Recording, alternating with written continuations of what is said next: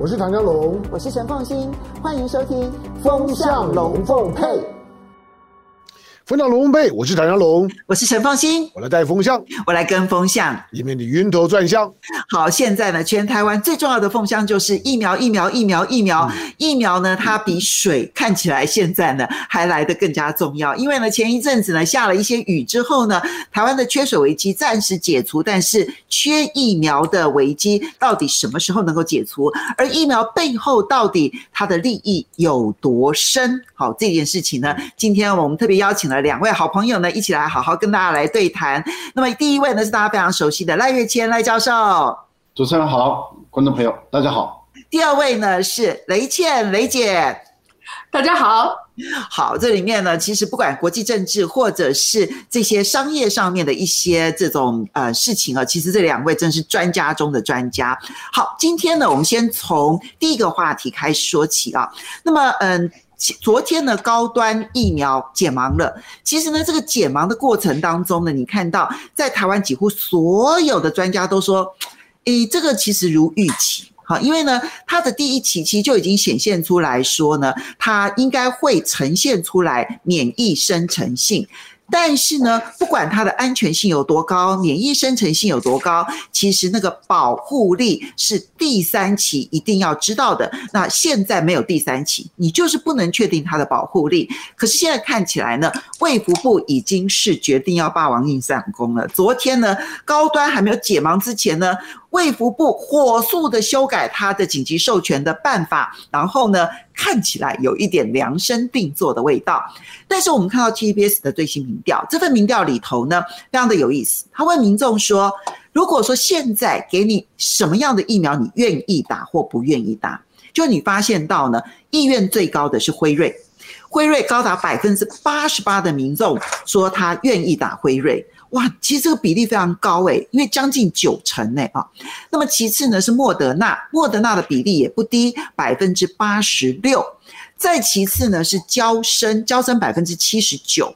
然后呢第四名的是 AZ，百分之七十六。但是呢再往下看的话，哇，那就跳一大阶了。那么高端跟联亚。各有百分之五十四跟百分之五十二的民众愿意施打。好，所以你看到这一份的民调，你就很清楚的看到，民众其实最想要的就是辉瑞跟莫德纳，但是偏偏我们现在卡最凶的就是辉瑞，而护航最凶的就是高端跟联亚。所以我先请教一下赖老师，你怎么看现在的动作？哦，我觉得。之前哦，大家都以为说政府买不到疫苗啊，因为疫苗很难获得。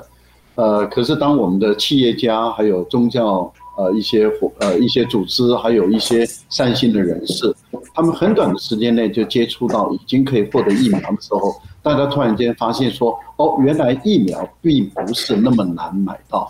那我们看到在这一次的 G7 的峰会还没有开，还没有开始哦。但是美国跟英国已经声明了啊，他们要供，他们要提供十亿剂的，而且不是 A G 疫苗，是辉瑞疫苗。特别是美国，他要拿出五亿剂的辉瑞疫苗。那这样的一个情形下，我们就很明显的看到，也就是说，哦，原来辉瑞疫苗就是 BNT 啦，它的生产制造量跟供应量其实是可以买得到。那这个时候就凸显了一个。大的问题了，就是那我们为什么台湾买不到？那换言之，也就是其实是有意的去买不到，或者是说是意兴阑珊的、很消极的方式去采购接触。那么也就是说虚应故事一番，这样的情形就让呃，包括民进党的立委哦，他们都怀疑是不是在帮某一些特定的公司在保驾护航。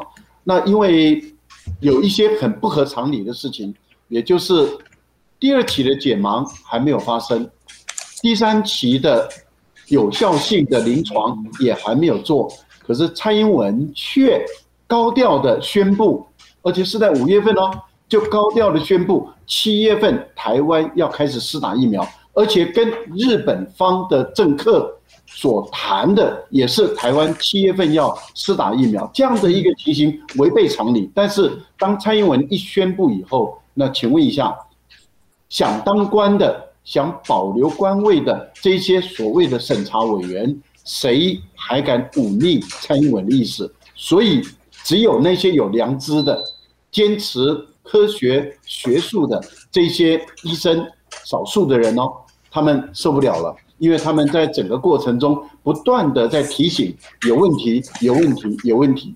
但是所有的与会的审查员，他们很大一部分也都是专家哦，他们就故意没听到、没听到、没听到，我们就很清楚的知道，他们想保留继续。自己的官位，这样的一个情形下，他们就漠视了科学，而且也漠视了台湾民众的身体的健康跟安全。一定要把这个疫苗，然后让它上架，我们就很清楚的看得到啊，原来台湾的整个一场戏是民进党的一个利益图利个人厂商的一场大戏。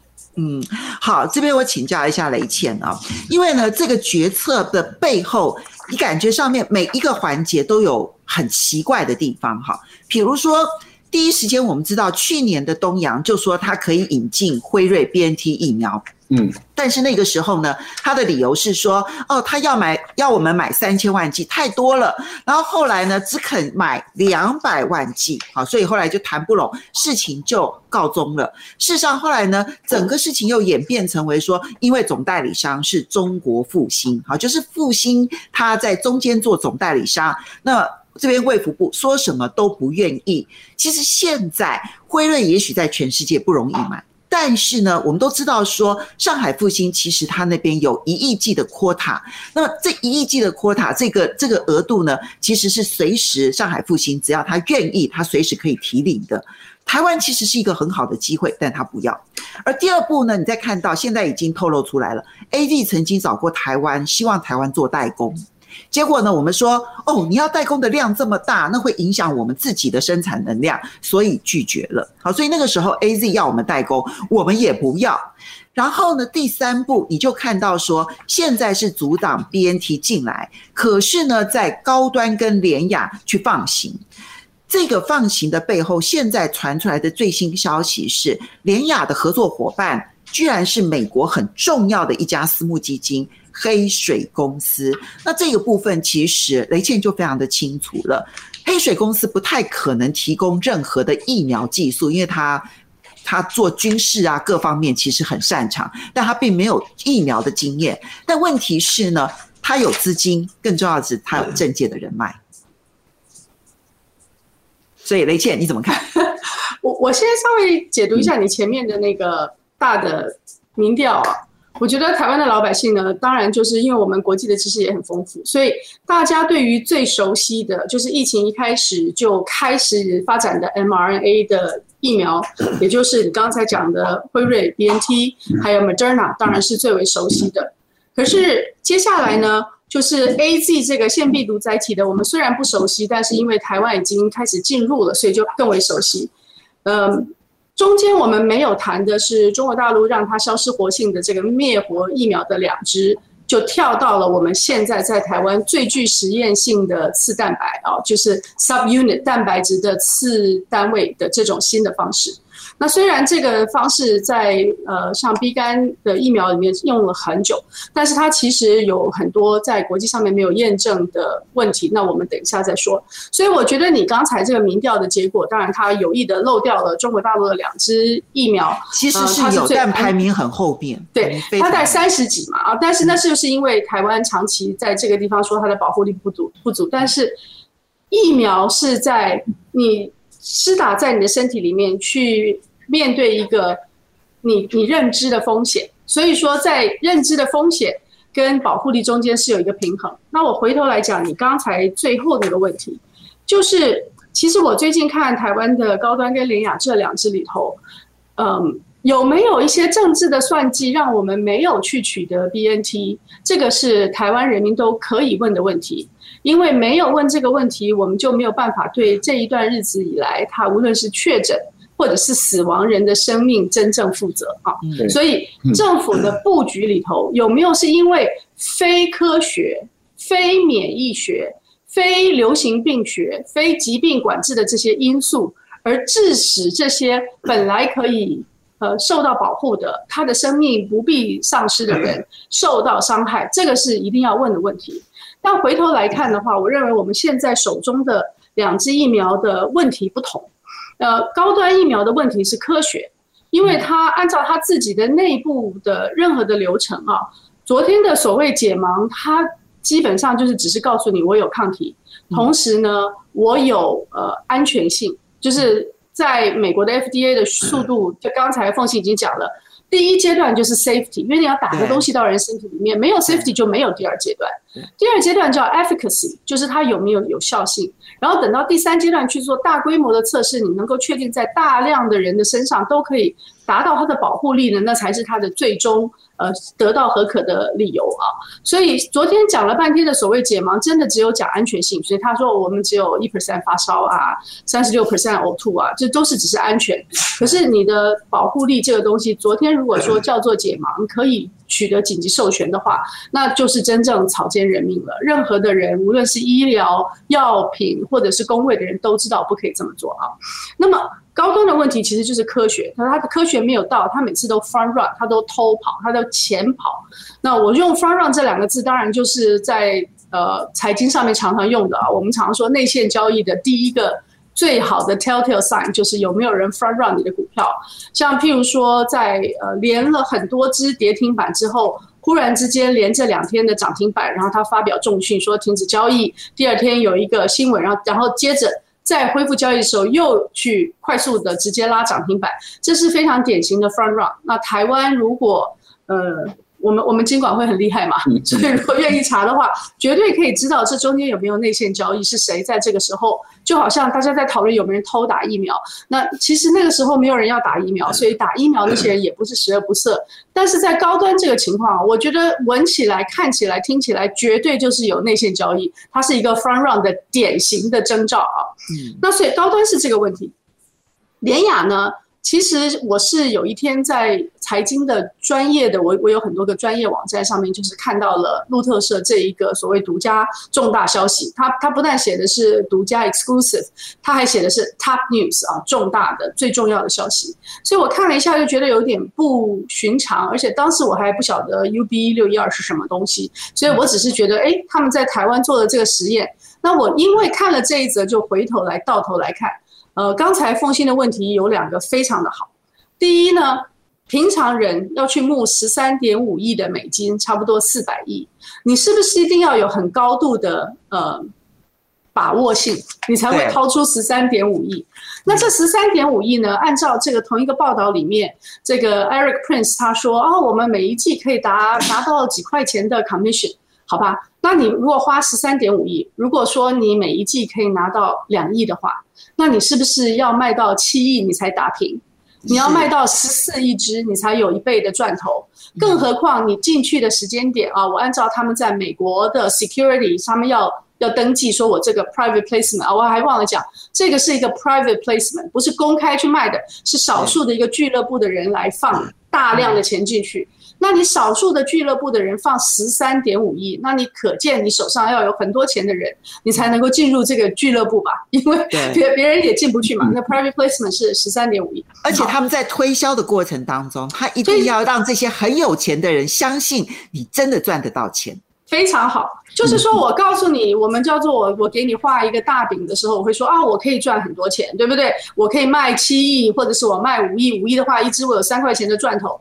可是我告诉你，我可以赚多少钱的第二件事情是，我要告诉你 certainty of revenue，就是这个钱的可可相信、确定性。那什么人可以去保证说我一定确定呢？别忘了三月的时候，连联雅的测试啊，也是二月多才开始的第二第二阶段啊，三千八百人那个。那因为我有拿到他的整个的测试的时间表，大概他是预计是十三个月。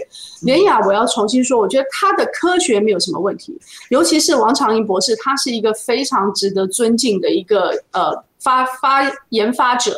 所以他过去所做的事情，以及他们的家族企业，无论是在美国、在中国大陆、在台湾，他都有很大的规模。它不像高端，高端今天要去讨论说 lot to lot，就是你每一个批次是不是稳定，因为它的量非常的小。可是联雅本来就很大，它是一个有规模的。那王长怡也是一个有公信力的一个研究者，所以他的问题不是规模，而是背后这件财务安排闻起来很奇怪。就是说，第一，你三月的时候 还没有任何的测试结果，没有测试结果，而且那个 COVAX 当时只有。一个产品就是 UB 六一二正在测试，还没有测试，还没开始测试，那测试结果还没有出来，你如何能够确定说我一定可以通过测试取得核准，同时我可以在国际上卖呢？在台湾显然你卖不到五六七八亿啊。他说他们希望能够对印度、拉丁美洲那些落后地方可以卖五亿到七亿，这是呃胡美美在一个访问中间说的啊。那所以说你在当时你可以有这么大的把握，所以你要对别人说，那因为我是什么？那这个什么就是我们在问的后面这个黑手的问题，后面的引舞者是谁？谁不但是有。黑水说：“哦，我可以在国际运输。那可是除了国际运输以外，你还有谁有这个能力可以让国际其他的国家选择使用？你怎么样有什么大的力量可以能够快速的去呃铺展开来这个救人的疫苗？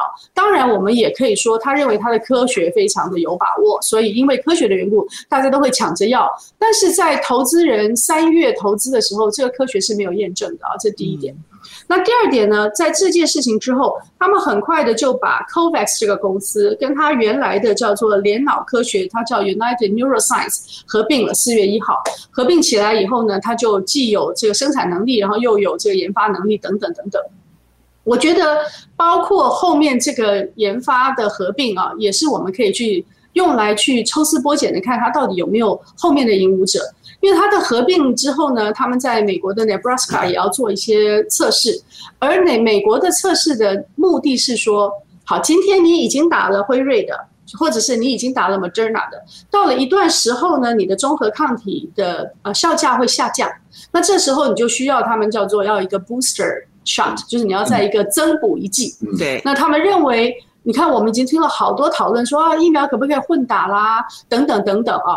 那其实前面两个都是各自不同的 mRNA，可是现在的，如果你去看联雅这个的话，它是一个 subunit protein subunit，就是蛋白质的次单位，所以它跟前面这两个 RNA 都没有任何的抵触，所以它很适合作为一个什么的这个。选项呢叫 candidate 呢，就是无论你是 Pfizer 的，或是你是 Moderna 的，等到你需要 booster shot 的时候，它是一个很好的选项。那那个是在美国的，好，那他们也认为他们在美国有可能成为第五支核准的。好，在美国要进入这个体系，其他的每一家大家看看，全都是政府补助的，只有他们不是。嗯那他们不是，然后当然我们觉得民间的这个呃动能是非常让人感动的，但是至少他们去做这么大的投资，然后在美国做了这些动作，他心里也是要有一点底，要有一点把握。所以我觉得后面有没有引武者，但是引武者也不一定就是绝对不好啦。譬如说，我们说这个以前的发展飞机啊，什么这些重要的军工科技，后来很多变成民用了，但是在这个中间呢？我自己个人在乎的，倒不是它的效能，而是有没有人在发灾难财，在用别人的生命发财。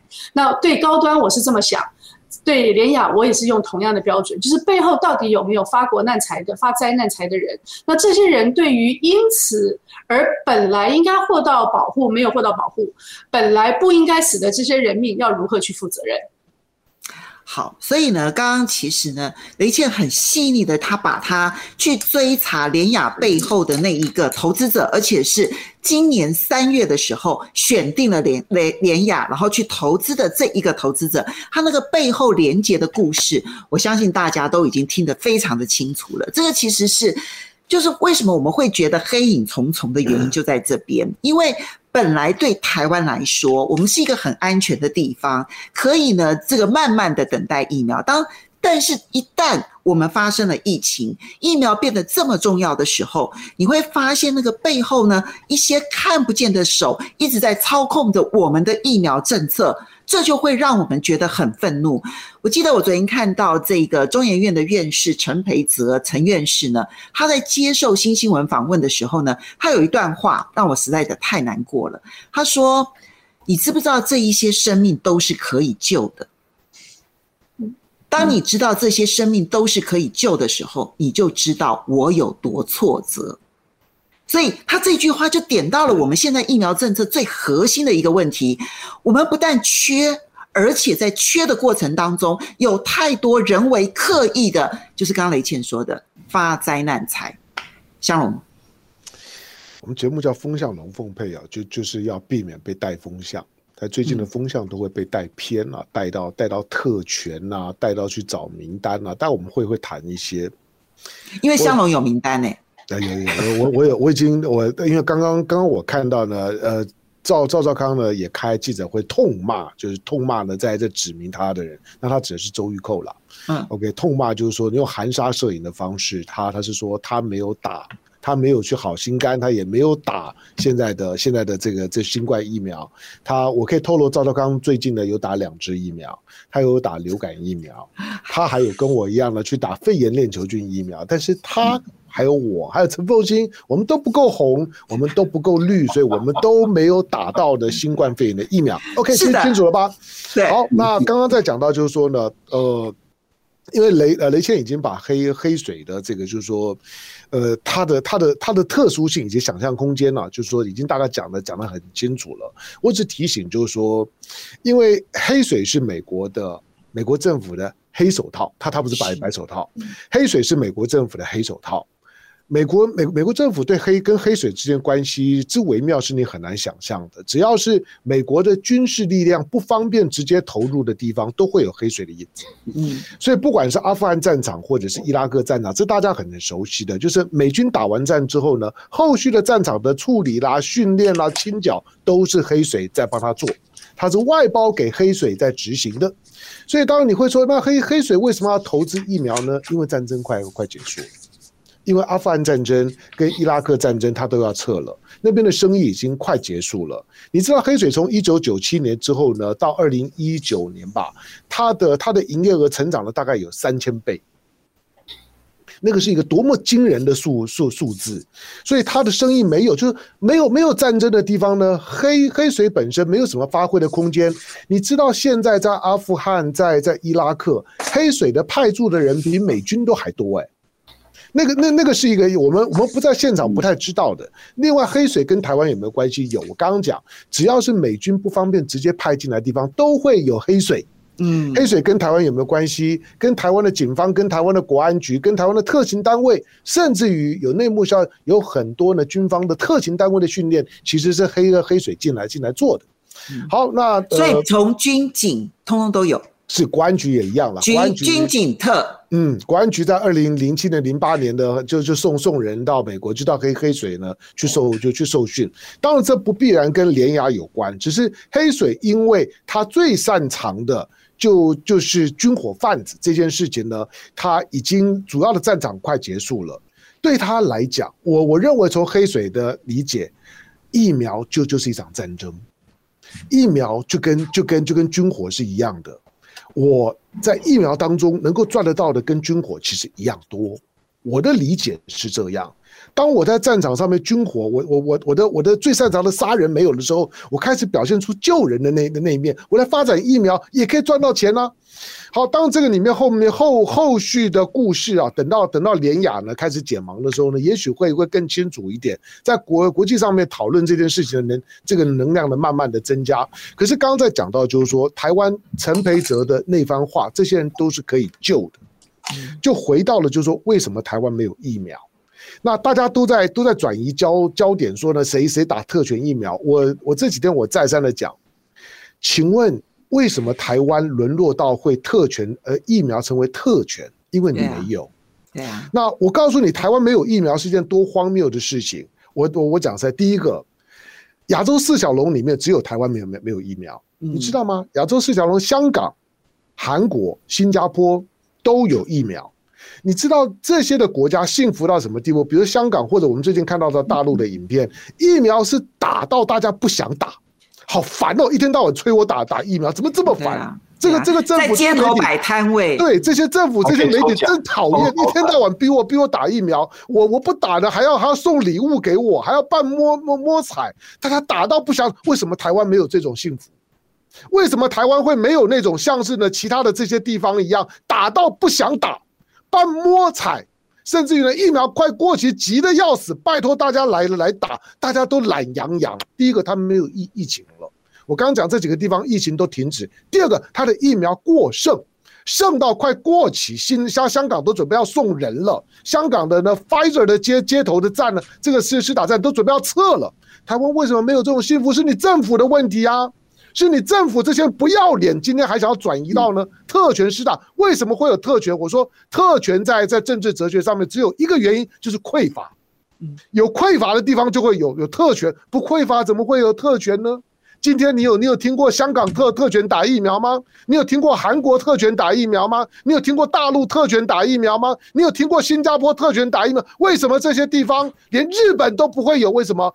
在整个的东亚地区，只有台湾没有疫苗啊！台湾不要脸到想要去跟那些第三世界国家抢疫苗。我每次听到陈时中记者会开出来讲说，现在全世界都找不到，那真是不要脸！你在在跟那些第三世界落后国家比，那九十二个国家准备分了美国的五十二剂疫苗，当然美国的五亿剂疫苗分下去，这九十二个国家会感谢的，台湾也也排在里面。你多么不要脸的事事情！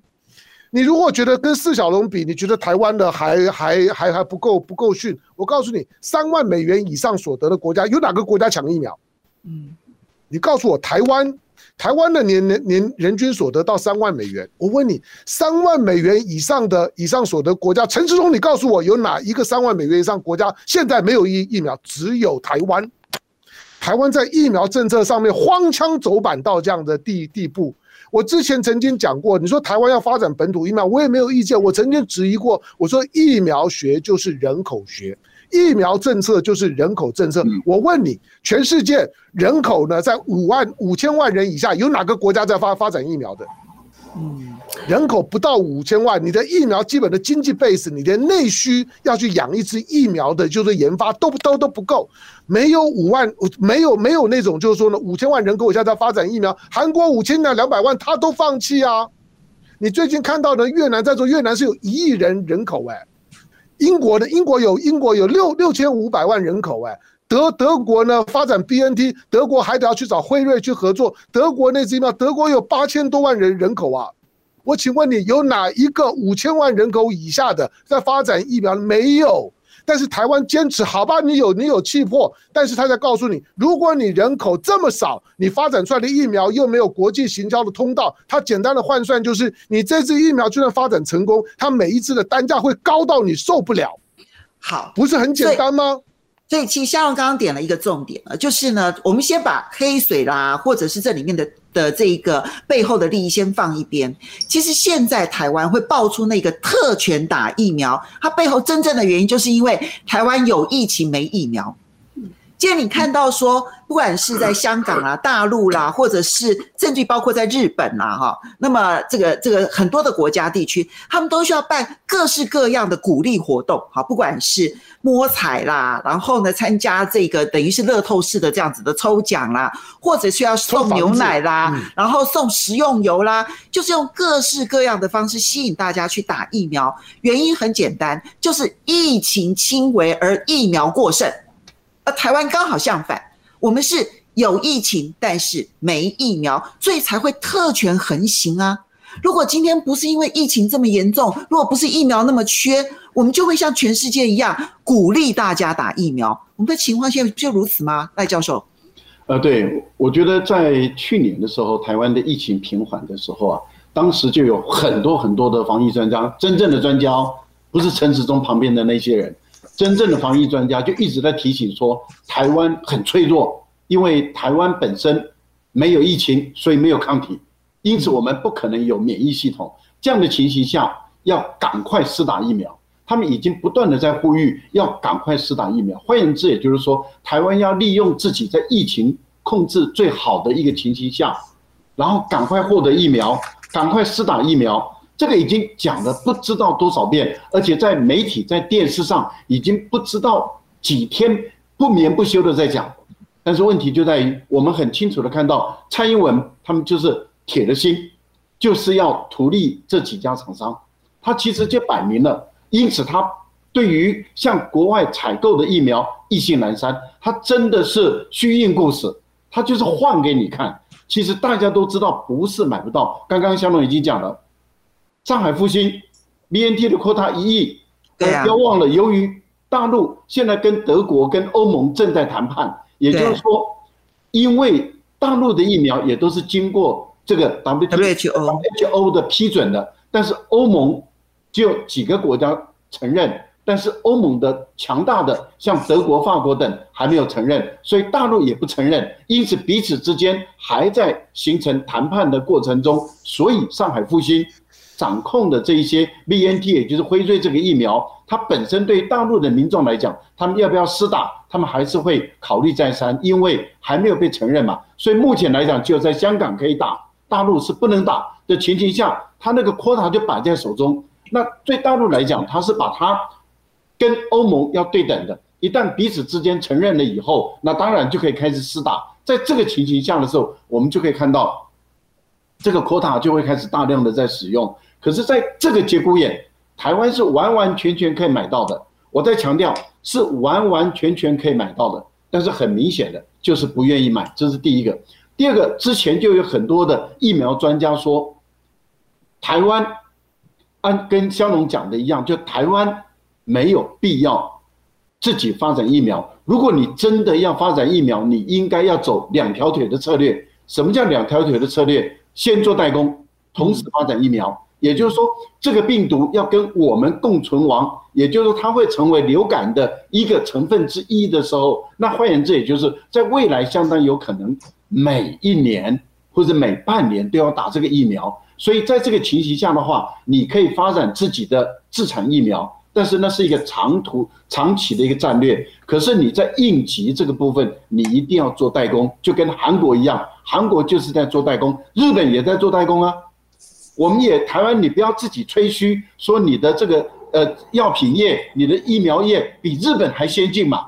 你你不要在那边吹嘘这个。但是即使日本领先于台湾，日本都在做代工。你看这次菅义伟到美国去的时候，跟辉瑞谈的也是做代工啊，跟莫德纳，韩国跟莫德纳谈的也是做代工啊，你就可以知道韩国跟日本他们的策略还是有在做代工，而台湾不做代工，不做代工，陈时中找了一个理由说他要我们做三三亿剂，所以他打算只做一亿剂，哎，代工是赚钱的，嗯，代工是我们可以满足我们的需要，还可以向国际间，对呀，来赚钱呢。但是问题就在于，你就可以知道他的整个来龙去脉，你很清楚的看得出来，他就是不愿意让台湾人有疫苗，不愿意让台湾人有现成的疫苗，他要的就是要等到台湾自己做的那两家药厂的疫苗出来，那你就很清楚的知道，他把台湾的人民的风险摆在那个最高的上面，所以陈院士才会说，那三百多人是枉死的。那一万多人是莫名其妙的，不应该被感染感染的。好，其实呢，刚刚提到的就是像 AZ 疫苗本来要找台湾代工，然后说希望能够代工三亿剂。你看昨天陈时中的回答，他并没有说这三亿剂呢，所以我们会卖不掉，我们会赚不了钱。他没有谈不赚钱这件事哦，他谈的是说他会把我们的产能整个都包下来了，意思就是说我们没有办法有足够的产能去做别的事情。那所以非要把产能空出来去做高端跟联雅，看起来好像比较像是这个样子哈。那但是呢，我们现在回过头来，今天早上呢，就连民进党的立法委员都急了啊。林俊宪，我们看到呢，这个呃，这个民进党的立法委员呢，就质询的时候呢，就问陈时中说：“我们到底什么时候能够解除三级警戒？”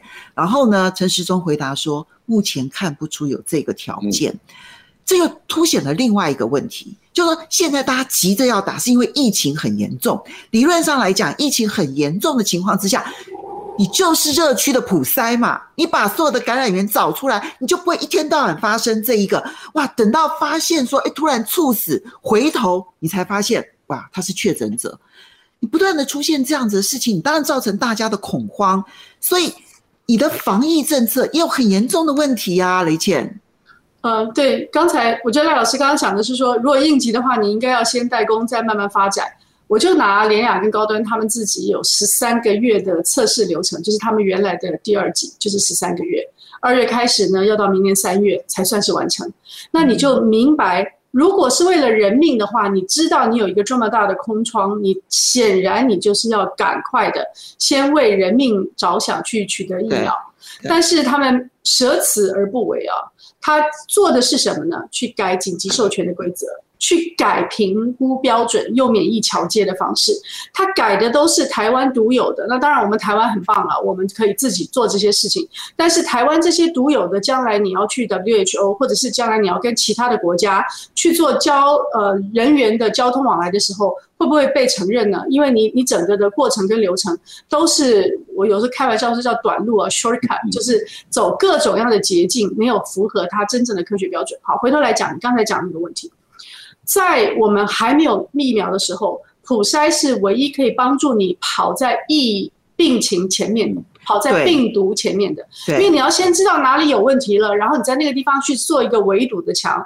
所有救过大火的、森林大火的都知道，你不能跟在火的后面走，火的后面就是已经烧焦了的那些的的的受害者。譬如说，我们现在已经已经确诊的人。已经嗯，因此不幸身身故的人，他们就是在疫疫情之后的，是在病毒之后的。那我们应该要想办法快速的在病毒之前去建立它的围堵的防火墙。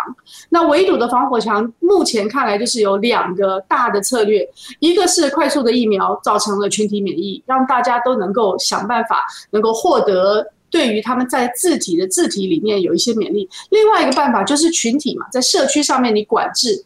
所以今天大家一直要求普筛，到现在为止还是只有在企业可以普筛的。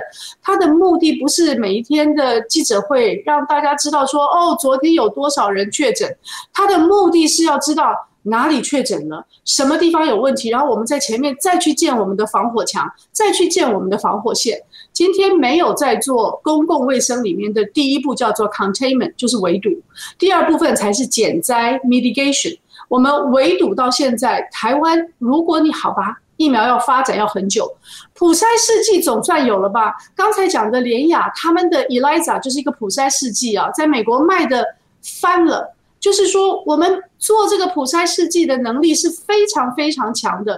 那我最近还听到他们说，哦，因为你们自己有什么伪阴伪阳，今天你没有伪阴伪阳，你就会有伪自信，就会以为你自己没有事。那同样的，今天我们的疫苗如果没有真正经过科学的检验，用各种行政流程给他们开一个行政或政治的绿灯绿门，将来打的那些的人。他们身体到底有没有受到保护？他有没有真正的被疫苗保护？那也是一个伪自信。我并不是说高端跟联雅一定不对，而是说你在任何一个国家都要经过科学验证，你才能够确定它可以产生保护力。所以，我们今天用政策的绿灯，赶快的去做，那是可以的。如果我们这个这个病是 Ebola，致死率三十趴、五十趴，那你要快快的去做这个事情，我觉得人民可以了解。又或者是现在根本没有疫苗，对，就一个是一个，对不对？紧急状况非常危急、极为严重的病，但是目前这个病的致死率并没有那么高，那所以你应该还是要发呃，要跟随这些科学的规律，继续的往前走。讲到现在，心里非常的伤痛啊！我真的是盼望也祈祷台湾的百姓可以平安。好，香龙，所以这一段期间，大家吵得闹哄哄的，就是台北市爆发出来的这个特权打疫苗这件事情。但是我们现在要讲这件事情，我们刚刚其实已经讲了，如果不是因为台湾有疫情没疫苗，不会有什么特权打疫苗。但是呢，这个所谓的特权打疫苗背后的名单，我要告诉各位，你今天晚上也许在很多的电视台你都看不到，因为就是电视台媒体大亨自己跑去打了。嗯。嗯，好，当，呃，我我可以大致上面就是透露一下，就我我现在看到的名单了。那免得大家含沙含沙射影，因为你现在你现这个时间，因为我们是直播节目嘛，这时间如果你看很多媒体的跑马，你看到很多的数字，跟陈时中一样报一堆的说数字。那现在呢，好，比如说我我看到的这个就是苹果苹果新闻网，因为跟跟一电视比较有关嘛，因为跟一电视真的很有关。好，那那我们看一下呢，这个苹果苹果新闻网里面谈到就是说，好，这个独独家好心肝特权疫苗接种名单曝光，有媒体。大亨、工商大佬二十人上榜，那包括呢，呃，我们我们认识过去我们的同事呢，侯昌明夫妇呢，也在也在里头，他们两个有承认说有。好，那但是呢，这个名单讲到这么多了之后呢，那那媒媒体大亨是是谁？是赵少康吗？当然就有人含沙射影说，呃，赵少康打问号，干嘛打问号？他没有。但是呢，有人就开始会用含沙射影的方式，想要去转移焦点。好，那里面呢，这整份名单谈到有很多，对媒体大亨到底是谁啦？好，卖下关，不要含不要含沙射影，那就工商界、文化界大佬，还有电视台经营者，呃，前府院级的发言人、监察委员、国策顾问等等多位资深艺人、主播跟政论节目主持人，你看会会不会想到想到陈这陈凤金会不会？对对对不对？政论想到唐湘龙，对对对，一定会想到唐的唐湘龙啊！你像这种新闻处理的方式。你自己在做报道的，你都不敢点名，只敢点名一个侯昌明夫妇。你到底把侯昌明当什么东西啊？好像呢，他是里面的最最大咖。来，我把我把名单的，因为他是最小咖，所以可以被揭露。其实呢，他是最最小咖。我说他是艺人啦，比较比较 no no no harm。好，那我我我现在拿拿到的名单呢，来，我简单的简单的应该要要提供一下。在企业界里面，我我点到如果错误的哈，那我声明就是说，以我看到的名名单错误的，包括张宏志、PC Home，包括了永丰余的何一家，包括了爱奇艺，我们过过去认识的朋友杨明。好，那艺人里面呢，不是只有侯昌明，还有呢。呃，一样的，在雅虎呢，我们我们的老朋友郭郭子乾，当然这些人，你说他们是偷偷摸摸，不是，因为你要知道在，在之前 AZ 呢是没有人要打，四月份的时候是快过期的那批疫苗，因此要求大家赶快打完。四月份你要鼓励大家打疫苗，是会被臭死，会被一四五零网军呢给围剿的。好，但是呢，重点是到底谁打了？新闻圈子里面呢，最近打的很积极的。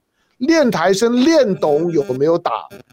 练台生后面加个问号比较好一点吧，不要在赵少康后面加加问号吧。我告诉你，赵少康没有打，赵少康打的疫苗跟我一样，只有流感疫苗跟肺炎链球菌。我想赵少康如果不是因为没有打，然后又被点名的话，对，坦白说他不会积极的要去问名单。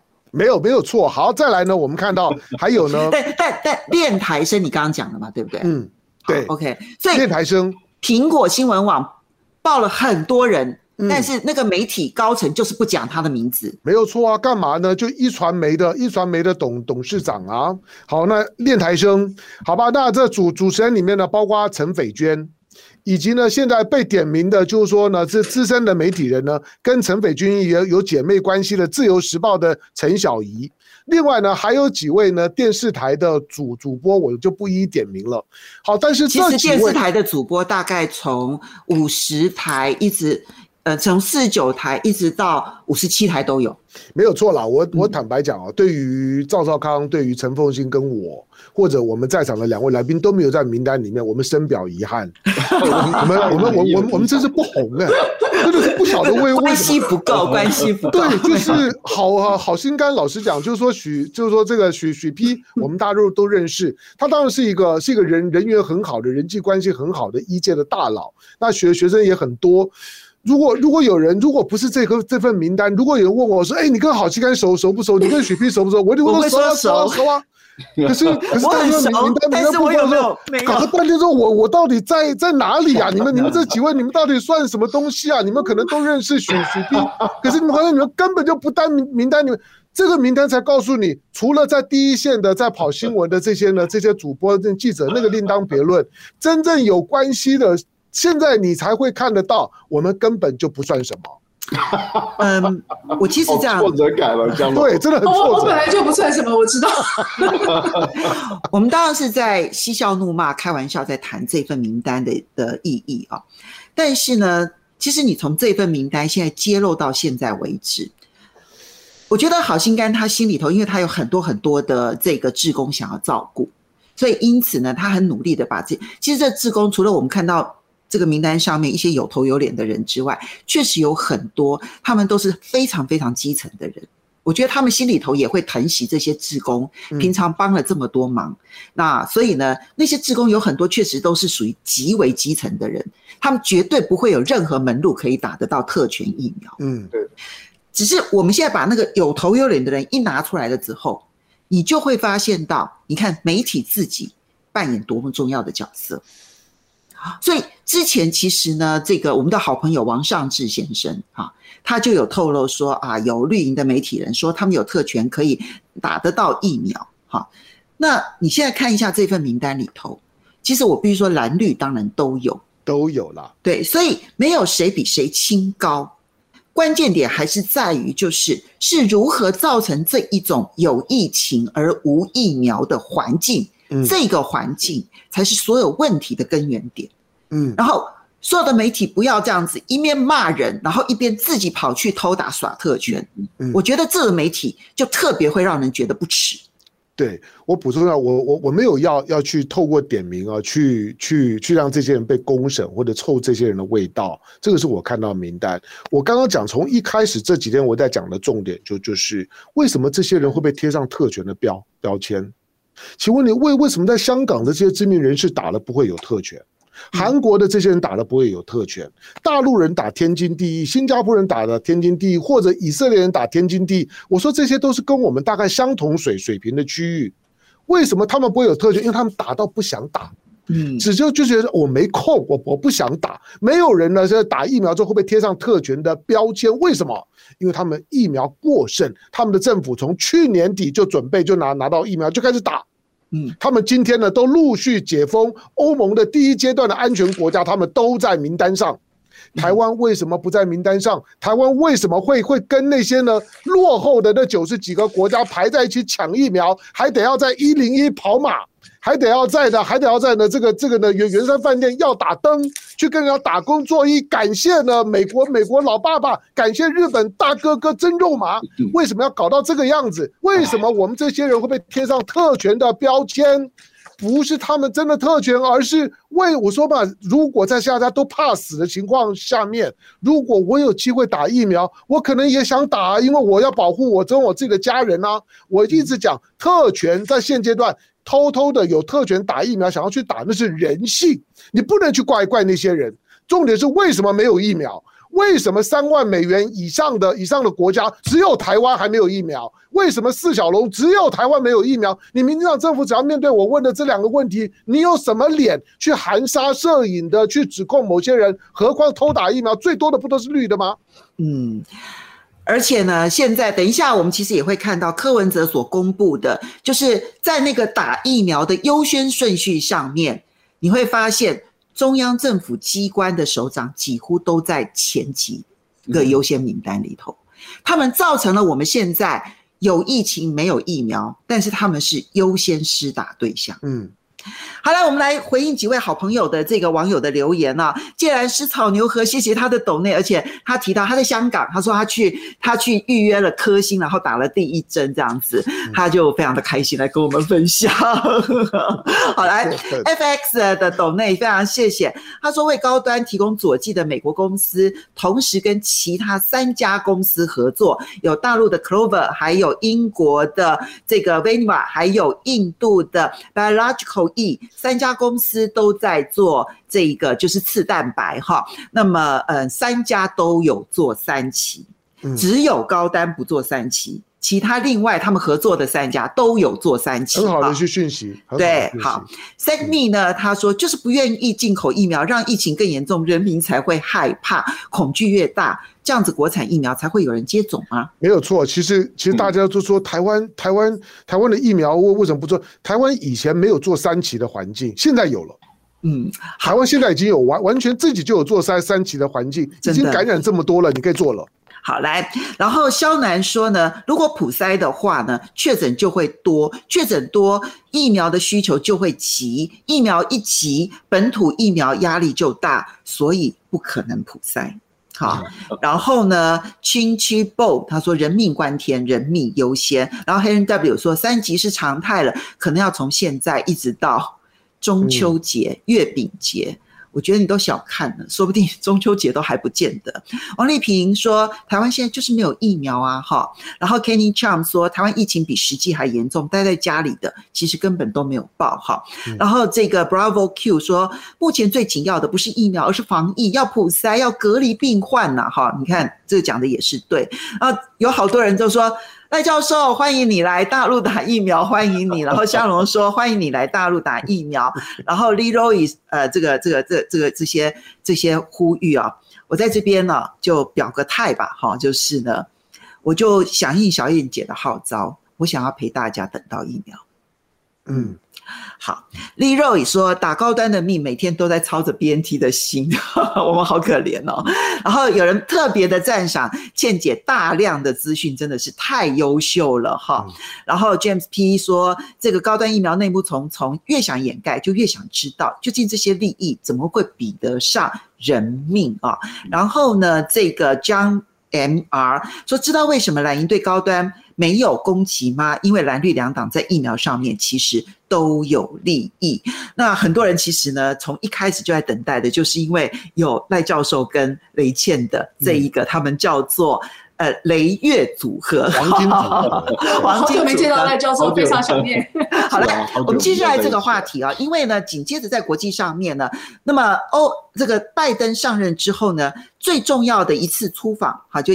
第一场出访，连续八天就是在欧洲，然后从 G7，然后到北约，到美欧高峰会，然后接着要跟俄罗斯的普京见面。那现在第一场当然就是 G7，在 G7 当中呢，美国跟英国铺成了一个，就是现在呢，美国回来了，而且会结合他的盟友要来拯救世界，那个美国队长的味道已经出来了。所以呢，拜登在出发之前就有美国媒体先透露，他们要捐助全世界五亿剂的疫苗。好，然后接着呢，在 G7 召开之前呢，这个 Boris Johnson 英国首相呢就加码告诉大家说，整个 G7 七大工业国一共会捐出十亿剂疫苗，但这时间并不是在今年，可能一直要延续到明年，甚至于可能更久的时间。但是以目前现在，当然全世界像台湾这样子，有点类似第三世界的这种情况，就是有疫情没疫苗的国家非常的多。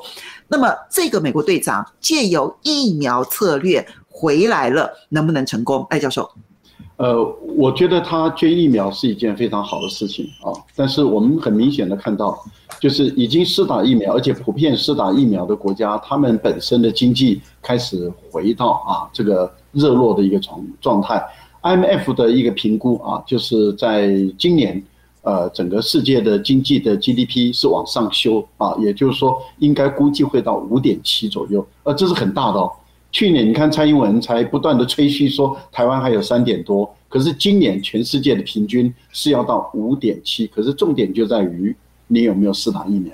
嗯，也就是你有没有恢复正常的生活，有没有恢复正常的经济活动？我们现在看到的是大陆恢复正常的生活，那是全世界最早的，所以它的经济呈现出非常强大的这种往上升的力量。接着我们看到美国也开始回来啊，也开始恢复它的经济活力，欧洲。也都在开了，所以马克宏呃这次到这个呃南部去的时候啊，被打巴掌，但是打巴掌是其次的事情，但是最重要就是他其实做这个动作就是要告诉大家说，回到餐馆去吃饭，观光旅游业要重新回来了，这样的一个情形，其实等于是在欧洲也开始都在解封的这样的一个情形，就代表告诉大家说，施打疫苗，疫苗普及率高的，它的经济就回来，但是它也凸显一个问题。就是没有施打疫苗的国家，它的经济回不来，因为它还在继续在这种半封闭的一个状态。其实讲到这里就很可怜的，就是台湾了，真的很丢脸。民进党政府真的，民进党政府真的把我们台湾人的脸丢光了。台湾竟然，你想想看哦，在经济发达的这一些地方，他们的经济都回来了。而台湾却相反的方向在走，我们现在连半导体新竹科学园区紧张的半死，而且全世界也高度紧张了，因为他们担心新竹科学园区如果爆发群体性的感染，然后很多生产线要关掉的话，那全世界的经济的复苏怎么办？这个时候你就可以看到，在台湾来讲，真的是把脸丢光了。民进党就专门丢我们台湾人的脸。我觉得讲到这里真的是会生气。但是你从这个角度可以看到，但是问题就在于说，拜登美国的利益跟欧盟的利益是不是一致性？我我倒觉得这中间有矛盾啊。所以，但是这一次拜登的欧洲行，我个人觉得啊，在 G7 跟欧洲的峰会里面，主要的都的主线都是拉在中国身上，可是重头戏啊是在十六号的跟普丁的会面。那在十六号的普丁的会面里面，我们可以看到拜登的整个精神跟跟方向都是集中在跟普丁的见面，因此他太太透露出这个强大的讯息，说拜登过度用功了，过度重视跟普丁的见面，你就可以知道，对拜登来讲，他的压力。最大的反而还是在跟普京的见面，因为我觉得他要把 G7 拉在一起，要把欧盟拉在一起来去对抗中国大陆，我倒觉得他的成功率并不高。嗯，好，所以雷倩你怎么看？因为这一次他想要拉拢的对象非常的多，从 G7 到北约到欧盟再到俄罗斯。刚才凤欣跟赖老师都用一个比喻啊，就像一个战争，我觉得这个比喻非常非常的好。全球的各个国家，全部的人刚打了一场对于 COVID-19 的一个大战，所以你可以看到这一次的 G7，呃，很有意的做成像一个 pageantry，就是很风光的。然后他们还讨论了二次大战之后的大西洋宪章。一个战争之后，最重要的是战后全部重组的国际秩序。那么，所以刚刚老师有讲过，这些呃有疫苗的防疫比较好的国家呢，其实他们已经开始走到了复苏的这条路了。所以，我们用呃阶段来看的话，全世界现在有些国家已经逐渐的脱离了疫情，他们用无论是他的医药或是科技，他们逐渐的走上了复苏，所以他们开始去讨论战后重组的一个秩序。我就直接用战啊，我们现在在打一个这个 COVID-19 战啊，就是这个大疫战。那那其他的地方呢，还在水深火热之中。我们最熟悉的就是印度，它还在人间炼狱的状态。台湾几乎要开始进入一个比较难控制的状态。所以，一呃，中南半岛的几个国家，无论是泰国啦，或者是越南呢，也开始不逐渐逐渐，你会看到有各种不不断的火苗在冒出来。所以，有些已经。逐渐的走入了安全，有些还在这个水深火热之中，所以我们会发现有三个很重要的经济现象。那在 G7 呢，本来它应该要讨论全球大事，但是他们最后的核心还是经济上面彼此的合作。我们已经讨论过了，美国需要去做的这个跨国的最低企业税，使得企业中间产生一种新的秩序。但三个新的现象，我觉得对我们相关的，第一个是那些复苏的地方会有产业的回流。嗯，那那些还在疫情中间的，就会有产业订单的外移。像前几年呢，大家有很多的台商，他从中国大陆去了呃辽国啦，去了柬埔寨啊，去了越南啊，去了印度，甚至红海也去了印度。当印度发生了这么巨大的疫疫情，而且还在完全无法控制的时候呢，这些订单就会有一个为了安全自保的转单效应。所以第一个就是会。挪回这些已经进入了复苏，或者是已经进入了安全的那些地方，所以产业会挪动，订单会挪动，它会产生了一个经济的重新洗牌的效应。第二个呢，是还在危险中的那些地方，或者是被 perceived 被认知可能有危险的地方呢，他们可能会碰到了一个供应链重组的挑战。哦，就是大家在讨论韧性 （resilience），你碰到一个巨大的撞击的时候，你是多么有韧性。那台湾这次就在韧性的这个地方大摔了一跤嘛。是。我们知道我们缺水、缺电、缺疫苗，所以大家如果你看这几天的 CNN 都在讲说，全世界这么重要的半导体，你都离你都放在一个台湾这样的一个小小岛上，是多么的不安全。所以说。第二个就是，呃，还在危险中的这些地方，他们会面对到其他的人、其他的国家，为了安全自保，为了异地备援，他们会去强迫的做一种供应链的重组，所以对于我们来讲是有风险的。那第三个呢，就是在整个的呃大疫战争之后呢，一定会有很多的新的机会，像。美国去欧洲的马歇尔计划就是新的机会。美国重新建立的，无论是布莱顿森林主义，就是它的新的金融秩序呀、啊，都是在战后的一个新的秩序。那现在看起来呢，这些会有一些新的机会。新的机会里面，第一个是新经济相关的工具型的这些公司的机会；第二个是新经济中间人民的新生活方式而造成的新经济机会。所以。今天，当美国去跟这个 G7 的国家在讨论说，哦，我们要有最低的跨国这个企业税的时候，他们换掉什么？换掉了 Digital Services Tax，数位服务税。数位税。所以说，这些先进的、先复苏的国家，他们已经很快在集结起来。决定他们要如何在这个战后疫情战后的新世界里面，重新去兼顾他们的阵地，重新去扩张他们的影响力，重新去合作建立他们的新秩序，而我们还在后面苦苦追赶。而这一个新秩序的形成的过程当中，台湾连智慧的余地都没有，而且我们现在呢，连窥见他们到底这个新秩序是一个什么面貌，恐怕都很困难。嗯嗯，好，好像最后来跟大家来看一下这个拜登的这一次的欧洲行，他的收获会是什么？他真的能够主导一个疫情过后的全球新秩序吗？好，当然，因为这次的疫情，我认为不管是政府或者是企业啊，呃的危机准备都不一样了。因为因为这个疫情并没有真的结束，换句话说，它会是一个常态性的存在。那什么时候会再爆发另外一种的一种的流流流行病的全球性的流行病的疫情，你也不知道，大家只知道越来越频繁。所以我觉得，不管是政府部门或者是企业部门，它因应危机的危机准备跟准备的态度都不一样了，所以它一定会有一个重新洗牌的过程。大家呢都重新寻找未来危机发生的时候最佳的存活方式。嗯。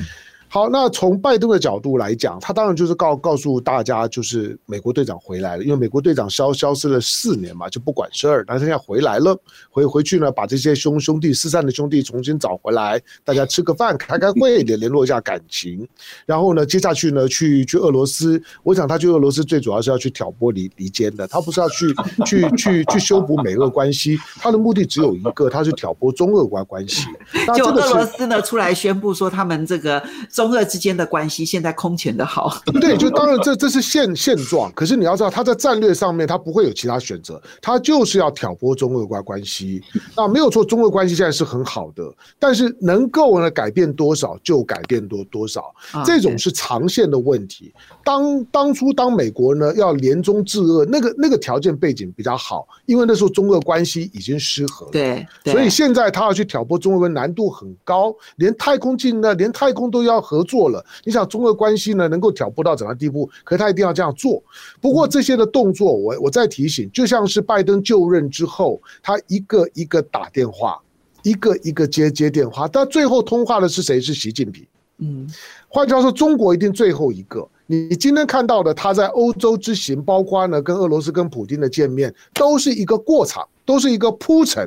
都是为了营造一个他即将跟习近平见面的铺陈，所以呢，跟欧盟的见面也好，跟跟普京的见面也好，远不如呢，我在关注呢，他最近呢，不管是刘刘鹤跟跟戴琪的通话，跟跟跟跟跟这个他的财财财政部长的叶伦的通话，或者是昨天两国商务部长的通话，那个会是很实质的部部分。他最后拜登最后通话的对象呢是习近平，是在过年前。这一次也是一样，他一定先把欧盟的电话，欧盟先处理完了，俄罗斯处理，最后准备去中俄、中美要见面的时候，那才是真正的高潮戏，等那一刻就好了。好，我们时间的关系啊，这个我们先感谢几位好朋友的抖内，其实已经这个超过了一点了。那对于肉，谢谢你的抖内，然后恶命呢，他在抖内的同时呢，就问。我们四位愿不愿意到大陆去打疫苗？这样子，他说我愿意，但是没时间。你说呢？等到有一季的时候，你就可以了。我我我基本上我的态度就是很很很简单，这样。我我很害怕，其实我是害怕的这样子，但我觉得我很想跟乡亲们共苦。嗯，好，这个基本态度嘛，就只有这样子。就是我觉得我我虽然很生气，我很愤怒，我很生气。但无论如何，我不能够抛不，我就不想要我就想要跟我所有的乡亲在一起。好，那我做一个小广告，就是我们台湾现在有很多人，他们坐飞机到美国去打疫苗啊，我觉得他们都要花很高的成本，三十万、四十万。我认为，如果到最后台湾的政府真正也拿不出疫苗，也拿不出办法，我们的国产疫苗也不够安全的时候，台湾的人民应该要能够有一个选择，他们应该要能够。不应该只有有钱的人的命才是命，所以我刚刚为什么开玩笑说等一季？假如说有一季的时候，如果我们到了那个非不得已要靠疫苗来保命，那应该让更多的人可以去坐飞机。就像现在他们说，美国的机场准备开放，要让人可以在机场打。如果可以能够一季在机场打了就回台湾来的话，而且能够有很多很多的人做这个选择，那那这个时候，我觉得我会跟他们一起去。好，OK，这个其实也是一个很好的一个建议哦。好，因为大陆现在好像也有一呃也有一剂的这个疫苗正在发展中的嘛，陈威的，还有一个吸入的在发展。是的，来，Kenny Wu，谢谢你的董内，他他在新加坡，他说不要再说亚洲四小龙了。台湾连 不要再说亚洲四小龙，他是在新加坡，不要再说亚洲四小龙了。好，然后 Kali Crown Kali Crown 谢谢你的斗内，然后 Anton 嗯，这个 Anthony Rowe 谢谢你的斗内，然后陈木华谢谢你的斗内，要非常谢谢大家的支持。那么嗯，今天跟大家谈的东西，我们这中间呢有一点其实很愤怒的地方，当然有嬉笑怒骂的地方，但最终最终都是希望台湾的疫情能够很快的得到控制。没错。